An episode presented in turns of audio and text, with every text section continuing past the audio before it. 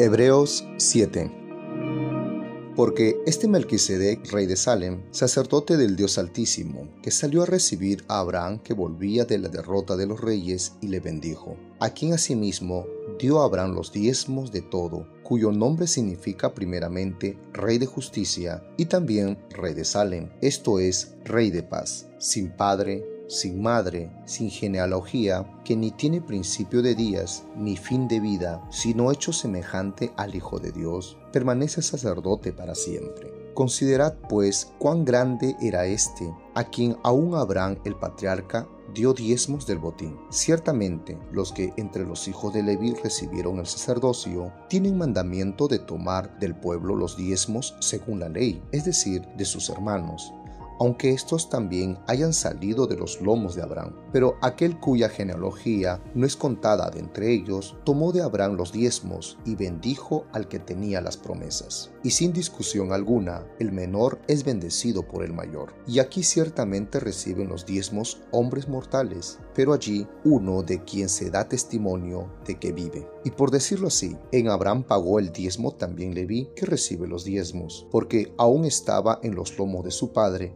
cuando Melquisedec le salió al encuentro. Si pues la perfección fuera por el sacerdocio levítico, porque bajo él recibió el pueblo la ley, ¿qué necesidad habría aún de que se levantase otro sacerdote según el orden de Melquisedec y que no fuese llamado según el orden de Aarón? Porque cambiado el sacerdocio, necesario es que haya también cambio de ley. Y aquel de quien se dice esto es de otra tribu, de la cual nadie sirvió al altar porque manifiesto es que nuestro Señor vino de la tribu de Judá, de la cual nada habló Moisés tocante al sacerdocio.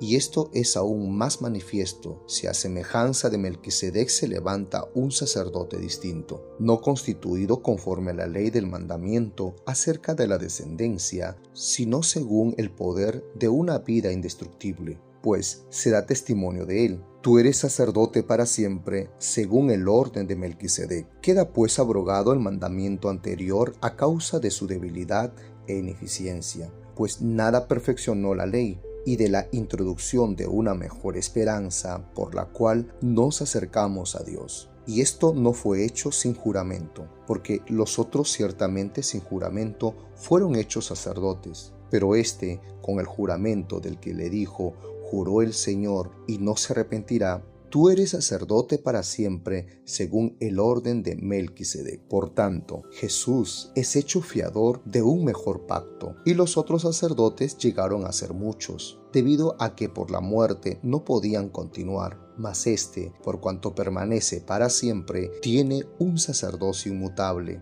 por lo cual puede también salvar perpetuamente a los que por él se acercan a Dios, viviendo siempre para interceder por ellos. Porque tal sumo sacerdote nos convenía, santo, inocente, sin mancha, apartado de los pecadores y hecho más sublime que los cielos, que no tiene necesidad cada día, como aquellos sumos sacerdotes, de ofrecer primero sacrificios por sus propios pecados y luego por los del pueblo, porque esto lo hizo una vez para siempre, a sí mismo. Porque la ley constituye sumos sacerdotes a débiles hombres, pero la palabra del juramento, posterior a la ley, al Hijo, hecho perfecto para siempre.